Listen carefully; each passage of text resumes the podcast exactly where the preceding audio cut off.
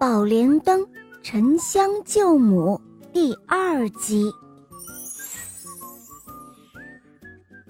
过了几年之后，沉香长大了，他知道了母亲的遭遇。沉香前去华山寻找母亲，可是不管他怎么找，都找不到。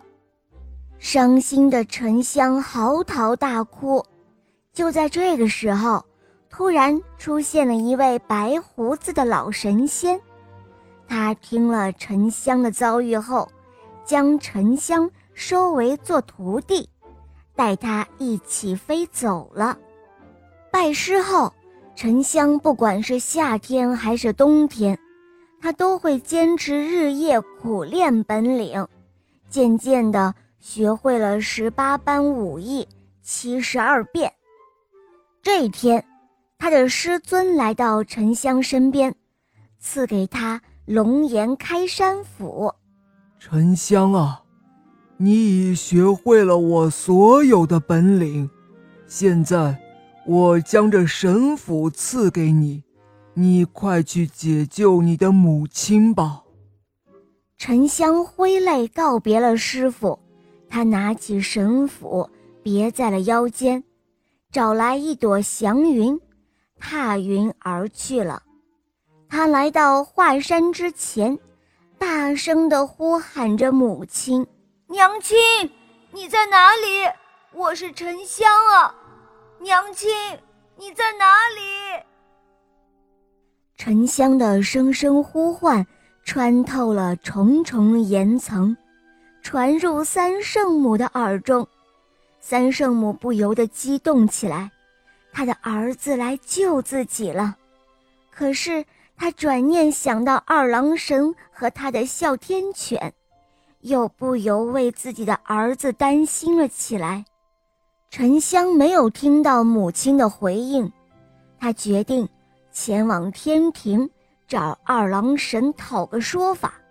可谁知二郎神不但不见沉香，还放出了哮天犬来攻击他。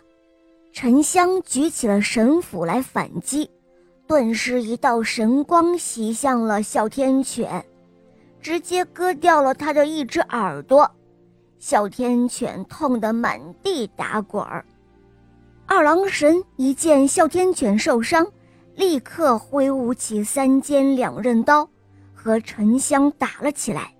两个人从天上杀到地上，直杀得山摇地动。翻江倒海，各路神仙都觉得二郎神身为沉香的舅舅，却如此凶狠地对待一个孩子，实在是太无情了，就暗中助了沉香一臂之力。二郎神终于招架不住，落荒而逃，三尖两刃刀也落入沉香的手中。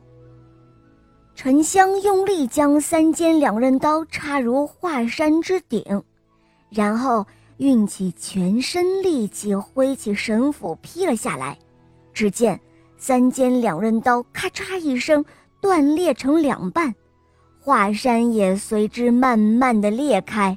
这时候，他看到了自己的母亲，可怜的三圣母。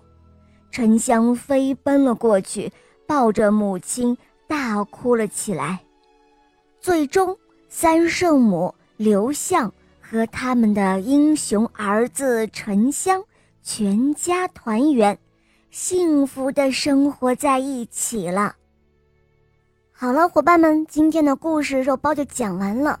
想要听更多好听的故事呢，可以在公众号关注“肉包来了”，在那里订阅我们，会有更多的惊喜哦。可以收听小肉包第五部童话《魔笛公主》的全套，还可以收听到小肉包的第四部童话《我的森林学校》的全套，还有很多活动可以参加，比如说一些抽奖活动啊等等的。